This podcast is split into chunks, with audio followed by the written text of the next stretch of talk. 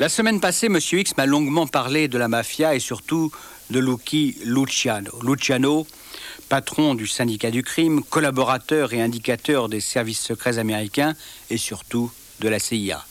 Luciano, qui avec ses amis du milieu corse, aurait joué un rôle dans la répression des grèves à Marseille après-guerre. Luciano, enfin, dont on se serait débarrassé en 1962 parce qu'il en savait trop.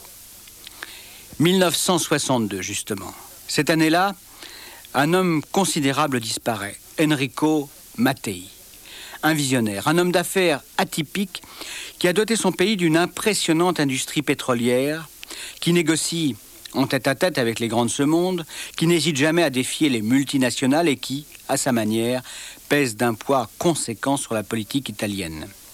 Le 27 octobre 1962, à 18h50 très précise, un biréacteur Morane Saunier 760 entre en contact radio avec la tour de contrôle de l'aéroport de Milan-Linate.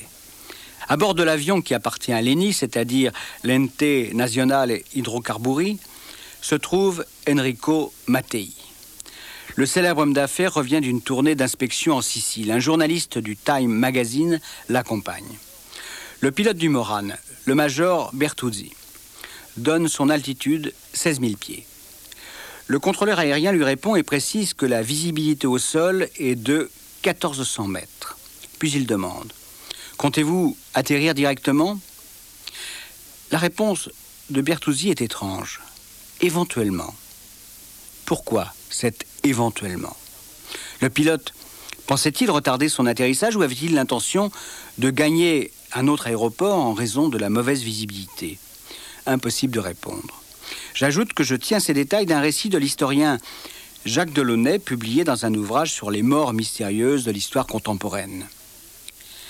Cinq minutes plus tard, le major Bertuzzi rappelle la tour de contrôle de Milan. Il annonce qu'il vole maintenant à 2000 pieds et qu'il va se présenter sur la piste dans une minute et demie. Le contrôle aérien lui donne le feu vert.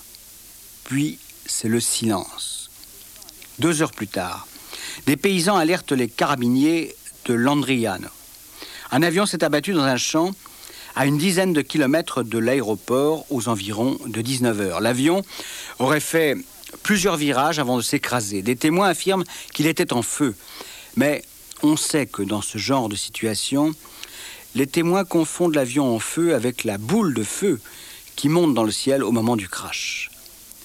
En tout cas, il s'agit bien entendu du Morane Saunier d'Enrico Mattei, et il n'y a aucun survivant.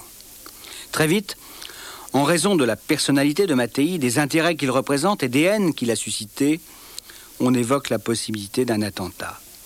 Mais personne ne pourra jamais en apporter la preuve, même si de nombreux doutes subsistent. Et bien sûr, comme on est en Italie, on parle de la responsabilité de la mafia. Dans un instant, le récit de Monsieur X.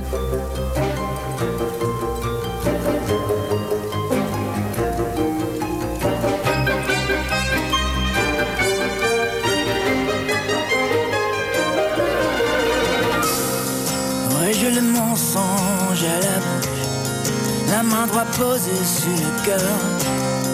Serais-je habillé sous la douche, ivre mort ou glacé de peur. Serais-je en train de rendre l'âme avec une parfaite inconnue? Serais-je assis seul à ma dans la pénombre à demi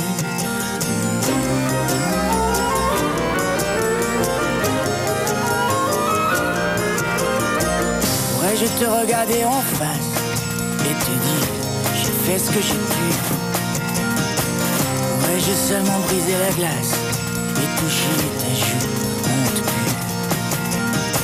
Serais-je mieux pour demander grâce?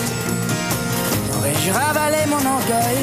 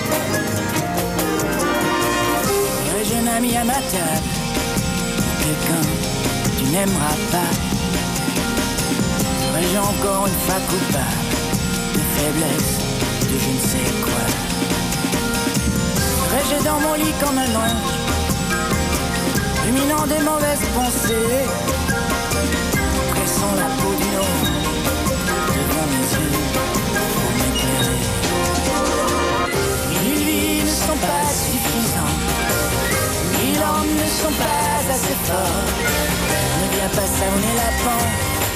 Ne viens pas compliquer le sort Mille vies ne sont pas suffisantes. Mille hommes ne sont pas assez forts Reviens je suis un malin. Ne reviens pas si je m'endors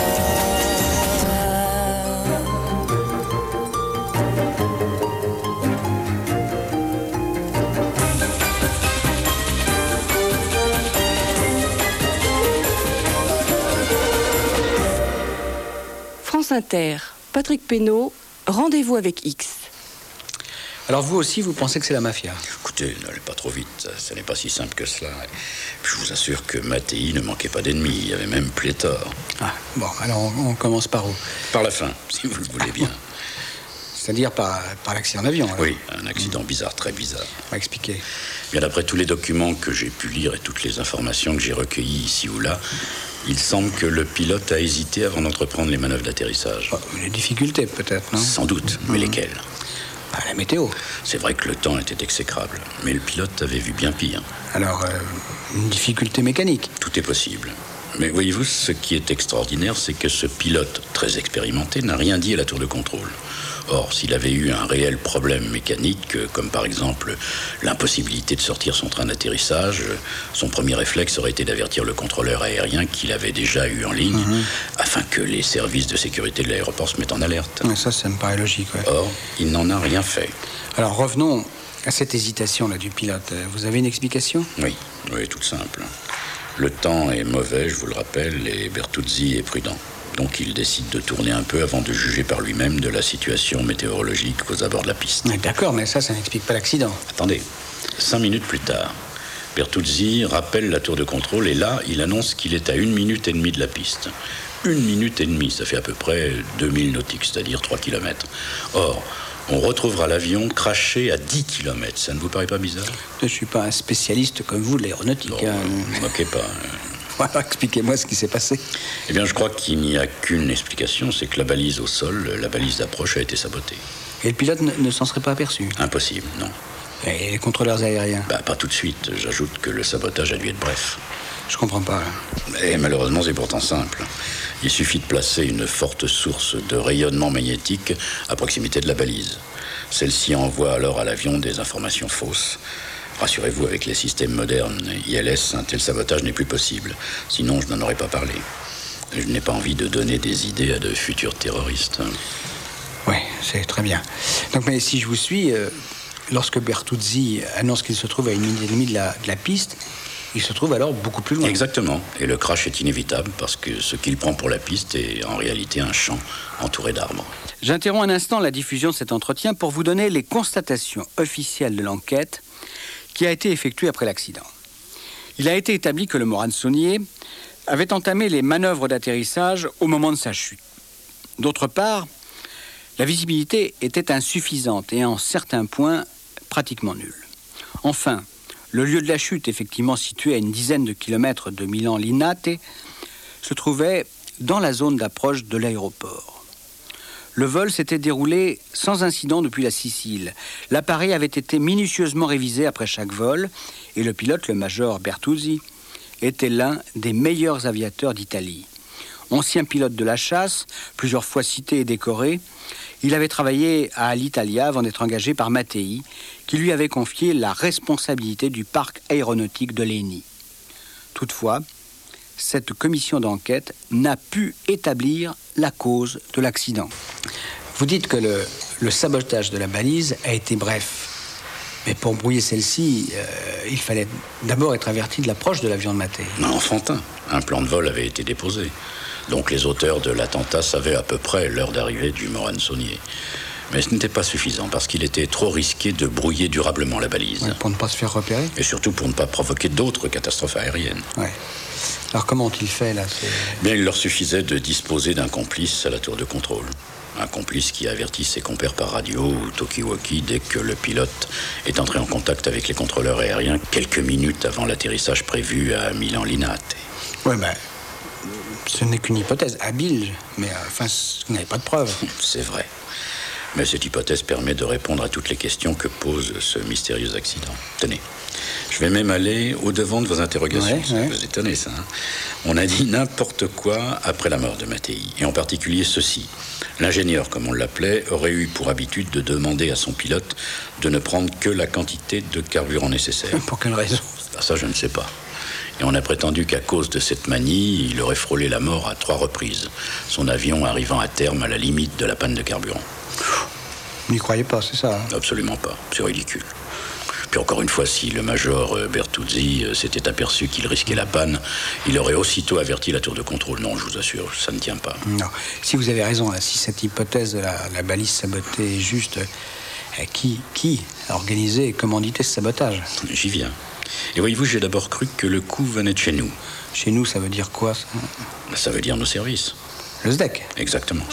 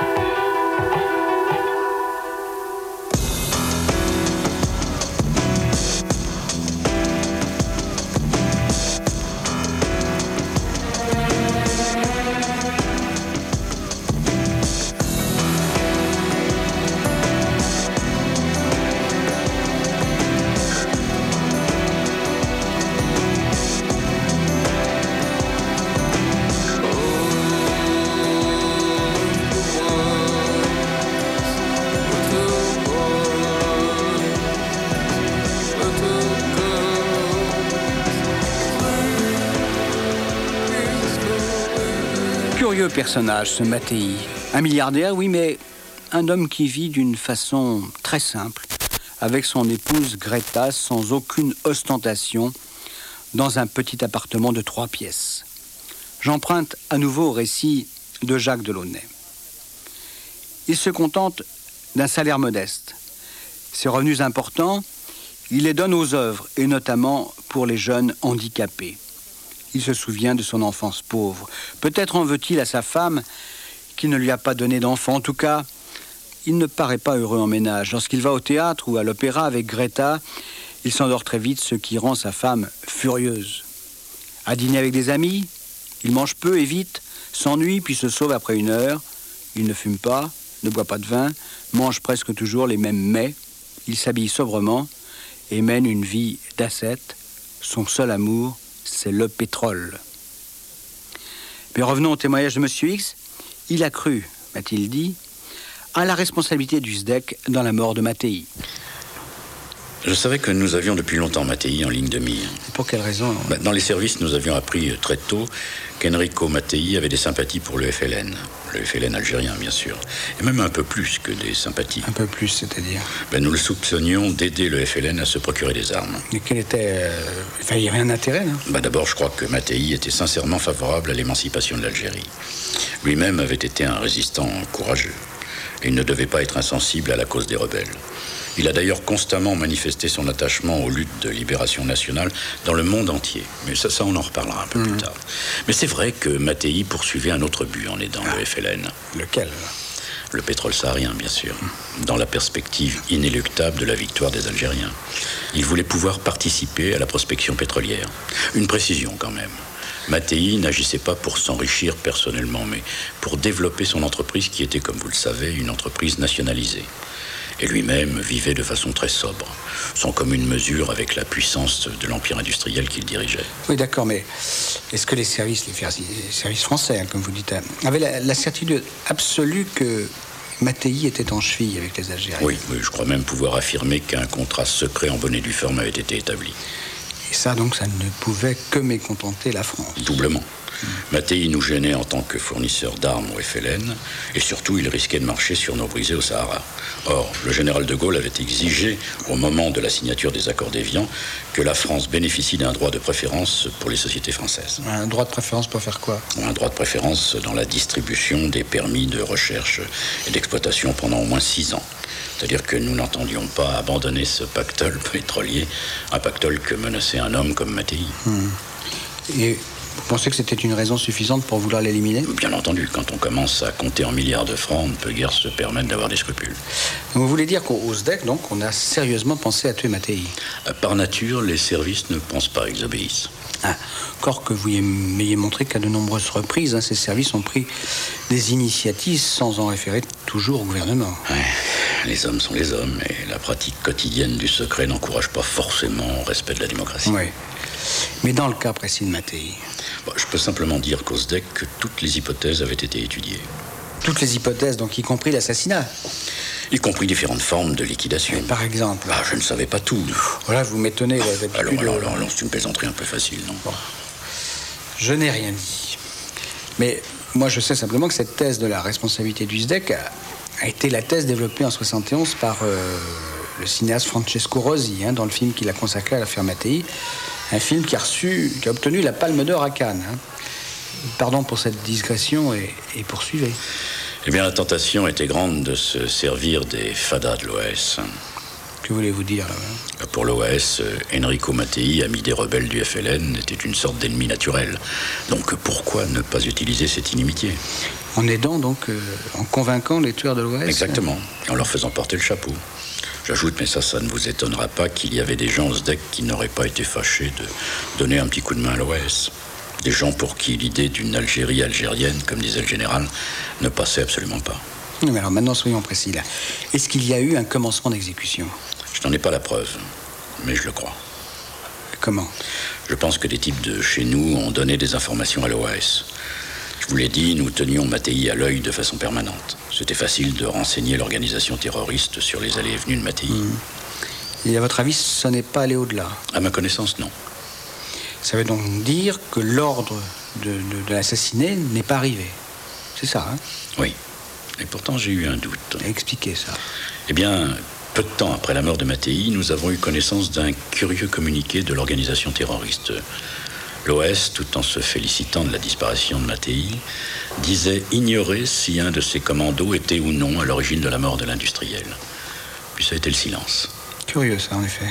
Ça confirmait en tout cas que Mattei était bien un objectif pour l'OS. Alors, peut-être était-ce réellement l'OS Non, Comment pouvez-vous en être si sûr? Parce que les tueurs de l'OS n'étaient pas capables de mettre sur pied une opération aussi sophistiquée que celle que je vous ai décrite au début de cet entretien. Ces types-là étaient capables de manier le plastique ou le fusil mitrailleur, mais ça n'allait pas plus loin. Et puis en octobre 62, les commandos de l'OS étaient en perte de vitesse. Bon, alors allons plus loin. Hein. Qui? Bah, avant de répondre à la question, je pense qu'il faut d'abord s'intéresser aux activités de Mattei. Et vous allez voir que le président de l'ENI ne manquait pas d'ennemis. Ah, Je vous écoute. L'ascension de Mattei commence avec la libération de l'Italie.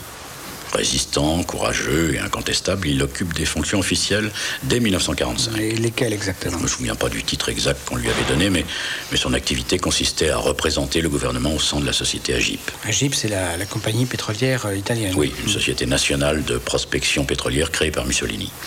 Mais une société malade qui a accumulé des dettes depuis sa création. Et quand Mattei arrive à l'AGIP, sa mission est claire, il faut liquider la société. C'est ce qu'il va faire? Non, bien au contraire.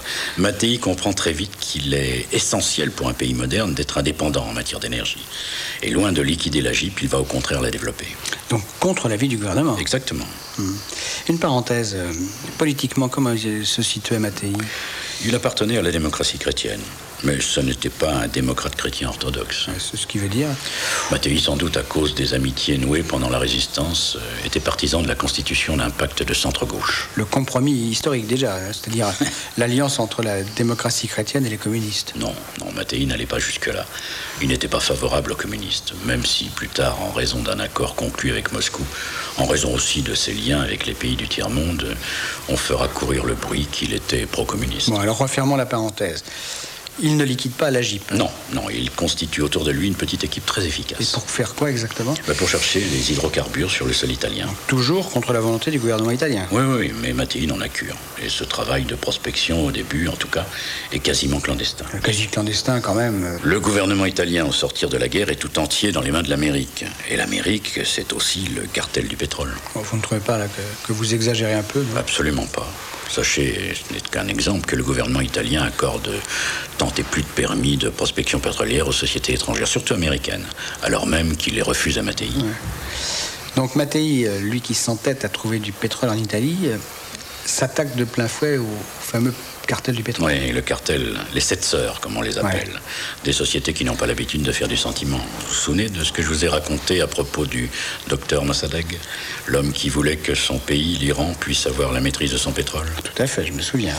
Et dans le fond, à un autre niveau, Mattei est un autre Mossadegh. Et comme lui, il finira par être éliminé.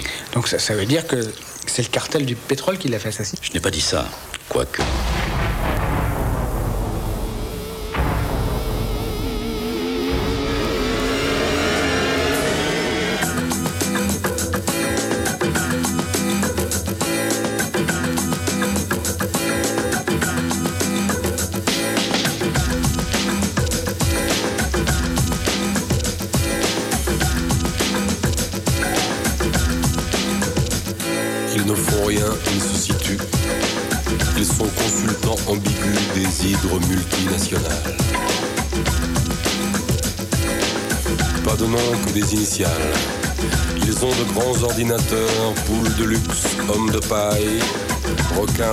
Banquiers, simples canailles.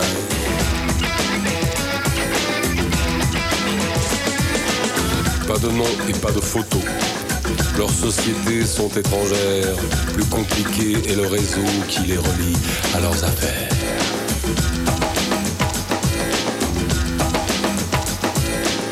Il était grand, il était beau, il sentait bon son Lugano, mon gestionnaire.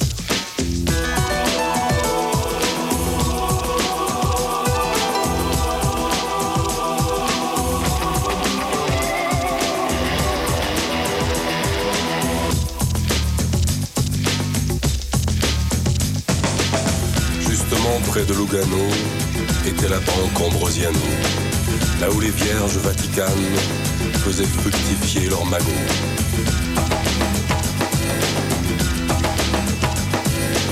Loge P2 dans ses arcanes, deux massifs cardinaux. Pour les consultations diaphanes avec de joyeux mafiosos.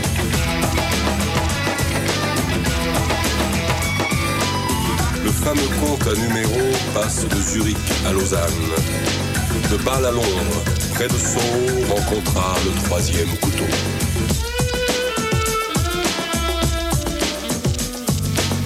Il était chauve, il était gros, portait des fringues de chez Smalto. Mon mercenaire.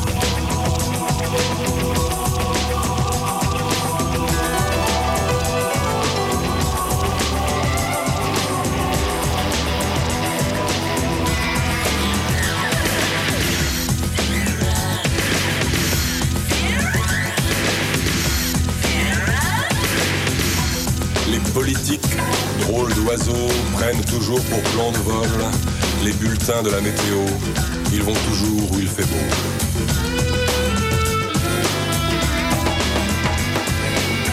Il fait beau dans les audimates, dans les sondages du Figaro. Il fait très beau chez la misère et dans les œuvres humanitaires.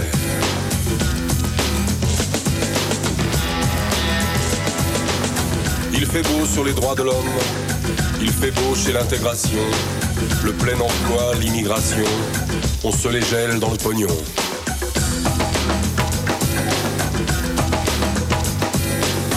Politiquement, leurs idéaux sont très ciblés sur deux critères, entre Mad Max et l'abbé Pierre.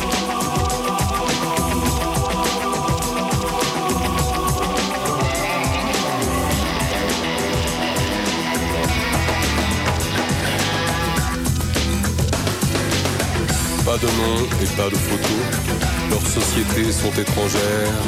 Plus étonnant est le réseau qui les réunit entre frères.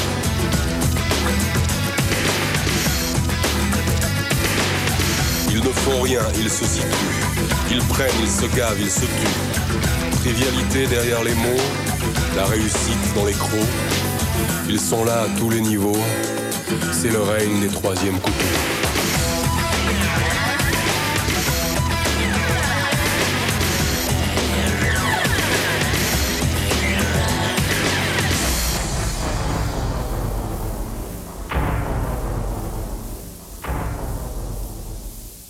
Comme d'habitude, après avoir enregistré cet entretien, j'ai procédé à quelques recherches. Dans leur livre intitulé La piscine, Roger Faligot et Pascal Kropp indiquent que le SDEC s'intéressait depuis longtemps à Mattei. Ordre avait été donné par le général Grossin de le surveiller, mais pas de le tuer. Ce que confirme un ancien du SDEC qui a rapporté à ses auteurs qu'aucun ordre d'exécution n'a été donné. Enrico Mattei était de toute manière bien protégé et nous n'avons rien tenté. Un responsable du service action a confié également à mes deux confrères. Ce n'est pas le SDEC, je suis formel. En octobre 62, la guerre d'Algérie était d'ailleurs finie et les gens de l'OAS qui s'étaient effectivement jurés de le tuer se trouvaient en prison ou en fuite. Quant à Thiraud de Vejoli et aux autres qui racontent que recourant notamment à l'informatique, le SDEC aurait décidé d'abattre Mattei, ils ont tout inventé, ils ne savent rien de cette histoire à cause du compartimentage qui règne dans nos services. D'autre part, il est vrai que le droit de préférence pour les sociétés pétrolières françaises dans la nouvelle Algérie indépendante était en effet un des points les plus importants des accords d'Évian. Mais rapidement, comme pouvait l'espérer un homme tel que Enrico Mattei, les dirigeants algériens ont manifesté leur intention de prendre le contrôle de leur industrie pétrolière. Dès 1965, un texte complémentaire rend caduque les principales dispositions du texte des accords d'Évian. En 1967, les firmes étrangères non françaises sont nationalisées. Les sociétés françaises ne vont pas tarder à être sur la sellette. En 1971, le gouvernement algérien décide de porter à 51% sa participation dans ces entreprises exerçant sur son sol.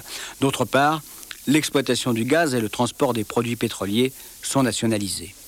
Il faut ajouter que ces mesures unilatérales susciteront tout au plus une réaction de mauvaise humeur du gouvernement français.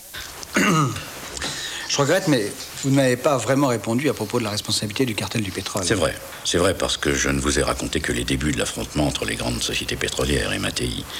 Mais vous allez voir que la lutte va devenir euh, encore beaucoup plus âpre et même carrément féroce. Ah oui, féroce.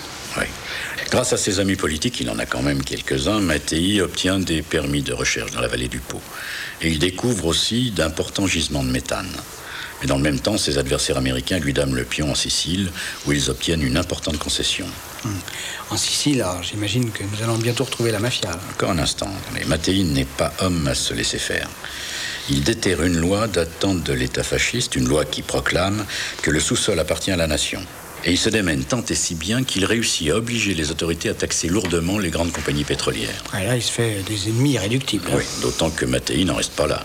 Au fur et à mesure qu'il devient un personnage de plus en plus important dans son pays, il multiplie ses contacts à l'étranger et là encore la cible, c'est le cartel du pétrole. Et quelles sont vraiment ses intentions? Il veut en finir avec le monopole imposé de fait par le cartel des sept sœurs dans le monde entier, à l'exception des pays socialistes. Et il va se muer en pèlerin. Il visite les pays du tiers-monde qui disposent de ressources pétrolières et il leur dit Débarrassez-vous de la tutelle américaine, soyez les maîtres chez vous, cessez de vous faire exploiter. Et faites affaire avec moi, j'imagine. Bien sûr, Mattei n'est quand même pas tout à fait un philanthrope. Il pense aussi à son propre empire Ouais. industriel. Et ça marche, ça, cette Oui, oui, très bien. Mattei commence par l'Iran. Après Mossadegh, donc. hein. Oui, après. Et alors que le chat a été replacé sur le trône par la CIA, ce qui ne manque pas de piment. Car malgré cela, euh, Mattei va, va réussir à s'introduire en Iran. Tout à fait, parce qu'il est plus généreux que les anglo-américains et laisse 75% de royalties aux Iraniens. Ouais. Vous imaginez la fureur des autres. Ce n'est qu'un début. Car après l'Iran, Mattei se rend chez Nasser, puis au Maroc, en Turquie, en Yougoslavie, au Koweït, mais aussi en Amérique du Sud. Et partout, Mattei conclut des accords. Une vraie déclaration de guerre contre le cartel. Et l'Occident, car les dirigeants de ces pays du tiers-monde l'écoutent. Et bientôt, Mattei va faire affaire avec les soviétiques au début des années 60. Un énorme contrat. Cette fois, la coupe est pleine. C'est-à-dire Bah, on pense sérieusement à s'en débarrasser. On le tourne. Bah, quand des intérêts aussi importants sont en jeu, la vie d'un homme pèse pas très lourd. Donc, hein, revenons toujours à la même question. Ce sont les hommes du cartel du pétrole qui vont l'éliminer, alors Non, mais c'est tout comme. Ah, Soyez plus précis, alors. Les dirigeants du cartel et derrière eux les gens de la CIA vont exploiter très habilement un conflit qui va opposer directement Mattei à la mafia. De quoi s'agit-il? Mattei s'intéressait beaucoup à la Sicile, où une compagnie américaine, la Guffwar, si je ne me souviens bien, avait obtenu une importante concession. Mais pour opérer en Sicile, il fallait nécessairement faire ami-ami avec les puissances locales. Donc la mafia. Oui, et l'homme clé dans cette affaire s'appelle Vito Guarazzi. Qui est-ce? Un avocat et politicien sicilien, proche du parrain local, donc Calogero Vizzini, et de son successeur, Russo. À noter aussi que ce Guarazzi entretient des liens très étroits avec des représentants de la CIA. En fait, l'avocat tire les ficelles de la vie politique sicilienne, et Mattei est obligé d'en passer par lui. Mais est-ce que ce, ce Guarazzi, là, lui obtient ce qu'il désire? Naturellement. Le NI se voit accorder un permis de recherche sur un demi-million d'hectares. Et pour le remercier, Mattei en fait l'un de ses conseillers. Mais euh, que- quel est l'intérêt de la mafia dans tout cela? Oh, très simple. Guarazzi a été le premier à connaître le site du futur complexe pétrolier que Mattei voulait établir en Sicile. Il lui a suffi d'informer ses amis de la mafia. Ceux-ci ont aussitôt acheté les terrains et les ont revendus à l'ENI en faisant un énorme bénéfice. Ouais, belle opération. Mais vous parlez, mais quand même parler de conflit, là. J'y viens, j'y viens. La Cosa Nostra, la mafia nord-américaine, désireuse de placer son argent ou de le blanchir, euh, lorgne aussi sur le pétrole sicilien. Des émissaires se rendent dans leur île natale et ils demandent à avoir leur part du gâteau. Ils rencontrent notre ami euh, Lucky Luciano et le parrain local. Et bien sûr, euh, eux aussi vont s'entendre conseiller d'aller voir votre euh, comment, Guarazzi. Vous avez deviné, mais c'est plus compliqué. Guarazzi, même s'il est très lié à la mafia, est aussi le conseiller de Mattei. Et ce dernier n'entend pas céder un seul pouce de terrain à un concurrent éventuel. Alors que se passe-t-il euh Franchement, je ne connais pas tous les détails, mais je crois que Guarazzi, qui était très malin, a essayé de biaiser. C'est-à-dire, euh, Ben, il a proposé à ses amis mafiosi, plutôt que de se poser en concurrent, d'entrer dans le NI. entrer en Nice, ça veut, ça veut dire quoi Alors ça veut dire l'infiltrer, faire embaucher des hommes d'influence, prendre des participations dans ses filiales. Et ça, croyez-moi, c'était assez malin. Mais c'était sans compter avec Mattei qui, lui, avait les yeux bien ouverts et qui a compris assez vite ce que mijotait son conseiller Guarazzi. et, et quand il a appris, comment il a réagi? Ben, en le virant, purement et simplement. Mais quelques mois plus tard, comme par hasard, Enrico Mattei mourait dans un mystérieux accident d'avion. Ouais. C'est une accusation euh, grave que vous portez. Oui, hein. oui, mais c'est la vérité. Vous comprenez, trop de gens avaient intérêt à voir euh, Mattei disparaître. La CIA, le cartel du pétrole, ce Guarazzi, tous ces gens entretenant des rapports occultes, euh, c'était tentant de confier le sale boulot aux hommes de main de la mafia. J'ai quand même un doute. hein. Au début de cet entretien, vous m'avez décrit un attentat particulièrement sophistiqué. Moi, je croyais que la mafia utilisait des moyens plus radicaux, mais euh, plus frustes. hein. Détrompez-vous, les mafieux adaptent leur méthode à la cible. Pour les règlements de compte, le fusil à canoncier ou la mitraillette. Mais pour des objectifs plus difficiles, euh, ils savent utiliser des moyens modernes. Et puis, ils ont suffisamment d'argent pour se payer au besoin les services de spécialistes. Donc vous affirmez hein, que Mattei a été assassiné par la mafia. Absolument. Et si vous voulez une preuve, expliquez-moi pourquoi, quelques semaines avant l'accident fatal, on a trouvé un explosif dissimulé dans un des réacteurs de son morançonnier. Une première tentative donc qui a fait long feu. Oui. Et c'est ensuite que les exécuteurs du contrat placés sur la tête de Mattei ont imaginé autre chose. Et puis n'oubliez pas euh, Moro di Moro. Rappelez-moi. Eh Bien, ce journaliste enquêtait en Sicile sur la mort de Mattei. Or, il a disparu et on ne l'a jamais retrouvé. Assassiné par la mafia? Vraisemblablement. Mais ce qui est assez extraordinaire, c'est que quelques jours avant de disparaître, Moro di Moro avait confié à des amis qu'il détenait une information exceptionnelle sur la disparition de Mattei. Quelle information? Je crois que ce journaliste avait vraiment percé le secret de la conspiration. Il fallait donc qu'il meure.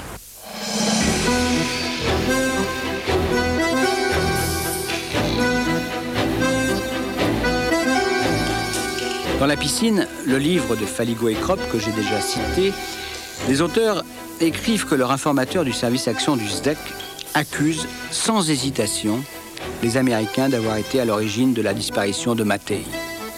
Je les cite. C'est une thèse qui a été reprise par les services secrets soviétiques qui accusent la CIA d'avoir commandité, via la mafia, l'assassinat. La disparition subite du journaliste italien Moro di Moro le 16 septembre 1970 confirme en tout cas le rôle de la mafia dans cette affaire. Pour les besoins de son film L'affaire Mattei, le cinéaste Francesco Rosi avait demandé à Moro de reconstituer heure par heure l'emploi du temps du patron italien lors de son ultime voyage en Sicile. À quelques intimes, le journaliste confiait, peu de jours avant sa mort, qu'il avait réuni des informations sur la mafia propres à faire exploser le monde politique italien. Une mort blanche, c'est-à-dire une disparition sans trace, le récompensera de ses efforts. Et justement, samedi prochain, troisième entretien avec Monsieur X consacré à la mafia, la mafia et ses relations avec le monde politique italien.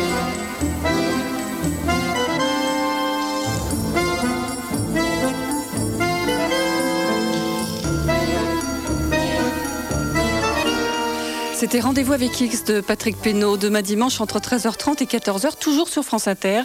Un autre conteur sévira sur l'antenne, Eric Young, avec Pêcheur d'Histoire. Et puis ce soir, soirée exceptionnelle, entre 23h et 24h dans Nathan Day.